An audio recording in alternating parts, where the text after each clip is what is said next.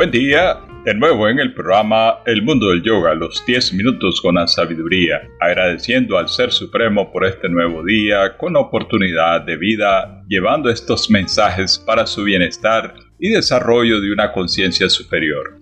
Nos encontramos ya en el 2 de noviembre. Hoy toda la población cristiana celebra el Día de los Fieles Difuntos, día de todas las personas fallecidas que han terminado su ciclo de manifestación terrenal. Hoy los campos santos, como se les llama a los cementerios, se visten de flores y de renovación. Las personas visitan las tumbas de sus familiares o amigos que ya no están entre nosotros, rindiéndoles homenajes, hablándoles o recordándoles con los sentimientos especiales que puedan albergar para ellos.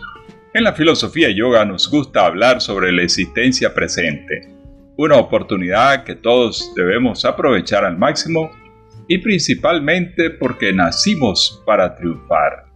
El tiempo que tenemos para vivir debe ser una experiencia intensa, consciente y orientada hacia la sabiduría, donde solo pueda existir la trascendencia espiritual como meta de todas nuestras acciones. Debido a que el tiempo transcurre inexorablemente en este mundo relativo, hay que comenzar pronto y también facilitárselo a las personas desde antes de nacer. Claro, esto es una filosofía de vida, que solamente con adentrarnos en el mundo del yoga podremos conocer.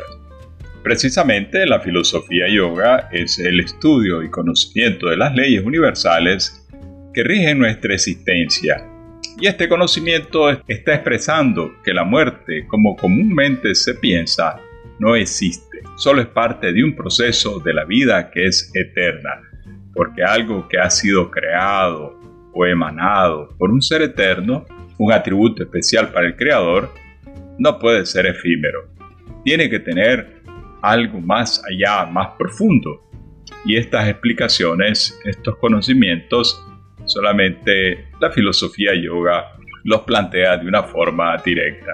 Aunque está escrito este conocimiento en todos los libros que utilizan las religiones, mucha gente no llega a comprenderlos. Es nuestro objetivo precisamente trascender la letra muerta de las escrituras y plantearlos como situaciones que todos debemos de conocer y lógicamente aceptar como realidades de nuestra existencia.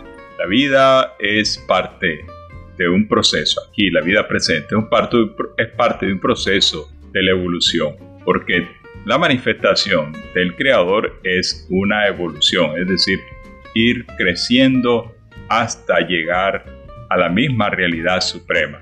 Sale de un origen y vuelve al origen. Ese conocimiento, lógicamente, tiene que ser consciente, es decir, que tiene que ser establecido en nuestra conciencia. Por eso se llega a comparar la vida de un ser humano como la vida de una gota de agua. Todos sabemos que esa lluvia que cae ha sido eterna, es decir, que está siempre. La Tierra no necesita de agua que sea traída de otro planeta, sino que simplemente ella sigue un ciclo, un ciclo y ese ciclo es eterno. ¿De dónde sale la gota? La gota sale del océano. ¿A dónde vuelve la gota? La gota de agua vuelve al océano. Entonces, hay un proceso en todo este ciclo que es, si no está la gota, el sol impacta sobre los cuerpos de agua y de ahí se evapora. Se evapora, se compone en dos partes fundamentales como son el oxígeno y el, y el hidrógeno.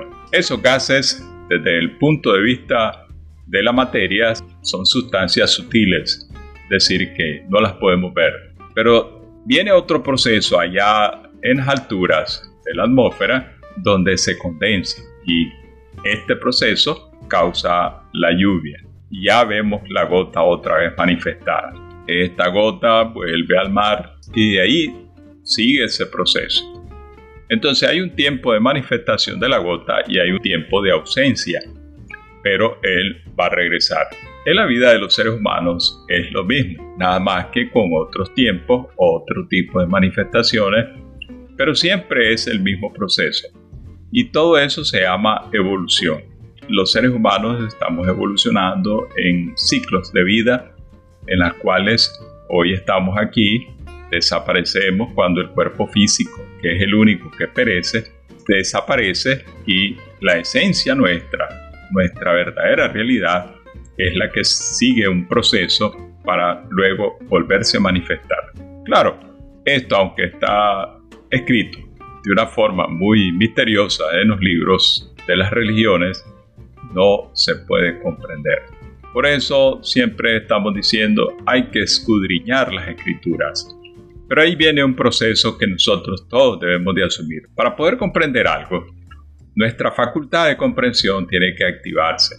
La facultad de comprender es algo que todos tenemos, pero alcanza dimensiones diferentes en cada persona de acuerdo a lo que la persona está haciendo por aumentar las capacidades de su mente. Si la persona está haciendo algo para aumentar sus capacidades mentales, es posible que él pueda llegar a comprender esto que estamos hablando. Pero si su mente no está o su vida no está siendo orientada para hacer que sus, sus capacidades crezcan, sino todo lo contrario, disminuir las capacidades, entonces va a ser muy difícil comprender. ¿Cómo se disminuyen las capacidades mentales? Todo esto está transcurriendo en procesos de purificaciones. La purificación del cuerpo físico, la purificación de nuestra mente, de nuestro intelecto, de nuestra personalidad. Si eso está llevando un proceso como debe ser, va a llegar un momento en que el propio proceso de purificación va a hacer que se activen nuestras capacidades mentales, creciendo en su manifestación. Es muy simple, como la naturaleza está manifestando este ejemplo. Cuando usted siembra una planta, ¿cuál es el propósito de que usted siembre una semilla? El propósito de sembrar una semilla es que esta semilla, que tiene una esencia, por decir algo, es una semilla de guanábana, es que al final de este proceso esté manifestado el árbol dando frutos y usted pueda disfrutar de esas guanábanas exquisitas que el Ser Supremo nos ha puesto a, nuestro alcance. ¿Qué tiene que hacer?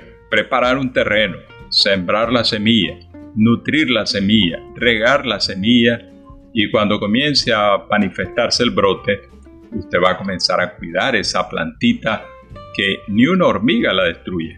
Y ahí cuidándola bajo su vigilancia, bajo su atención, bajo una vida consciente, con el conocimiento preciso en qué momento usted tiene que aportar, en qué momento usted tiene que regar, en qué momento tiene que propiciarle fertilizante y cuánta agua tiene que echarle a la planta, qué cuidado debe tener, entonces la planta va a ir creciendo segura. Así son las facultades del ser humano. Así van a ir creciendo. Usted siembra una semilla de una enseñanza como es el mantra, yoga, meditación, y usted comienza a cuidar este proceso. Toda esta atención suya puesta porque tiene un interés de que al final sus facultades mentales más inteligente, más trascendental, más creativo, más consciente, con mayores capacidades de inteligencia, de memoria, de paz, de tranquilidad, de relajación, con sabiduría, usted va a ir después gozando los frutos de la inteligencia en su cabeza. Y asimismo, es todo para poder llegar a comprender nuestra existencia, porque todo este proceso al cual estamos siendo sometidos es para que comprendamos nuestra real naturaleza, nuestra verdadera existencia. Con la muerte no termina todo. Eso es un letrero que está escrito en las entradas de todos los cementerios.